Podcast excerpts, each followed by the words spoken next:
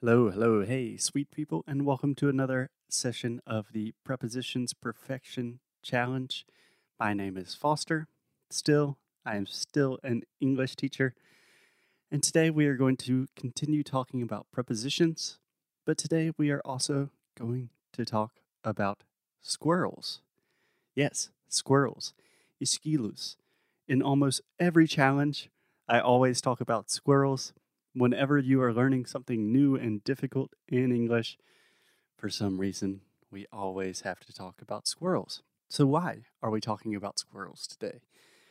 So far, we have talked a lot about prepositions. What are prepositions? And we've looked at some examples, and a lot of this might still be a little bit complicated for you or a little bit theoretical. And when I was a little kid, the way I learned prepositions was to think about a squirrel and a squirrel in relation to a tree. Okay? So essentially, you want to think what can a squirrel do to a tree? And remember that we have already mentioned this, but we have prepositions of time, place, and movement. Those are the three big categories of prepositions. And when we are talking about a squirrel and a tree, we are principally talking about prepositions of place. Because naturally, a squirrel is not looking at his watch and thinking about the past and the future and thinking about time. So, most of these examples have to do with place.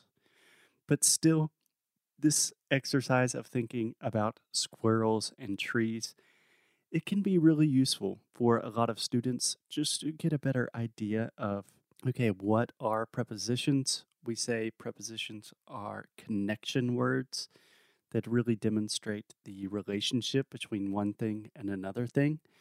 And that can seem really complicated until you have like a good image or idea in your head. So, the way I learned this when I was a little boy, I still am a little boy, but when I was a even littler boy, what I learned was what can a squirrel do to a tree? What is the squirrel's relationship to a tree? So, for example, a squirrel can go up a tree, right? A squirrel can go down a tree. A squirrel can go above a tree. A squirrel can go below a tree. These are all prepositions up, down, behind, below. So, what is the squirrel doing to the tree? A squirrel can go into the tree. A squirrel can go in a tree, inside a tree. A squirrel can go onto a tree. A squirrel can go over a tree. A squirrel can go under, around, towards a tree. So, you kind of see what I'm saying? There are a lot of different things that a squirrel can do to a tree. And this really demonstrates the relationship between a squirrel and a tree, but more importantly, it kind of gives you a concrete example of what a preposition is, why we need them, why they are important.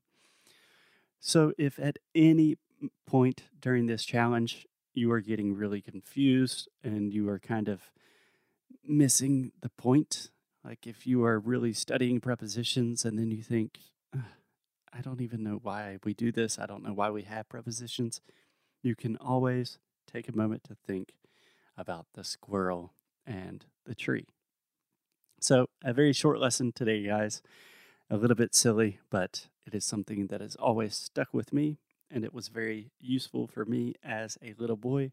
So, I hope it will be useful for you, and I will talk to you guys tomorrow. Thanks a lot. Bye bye.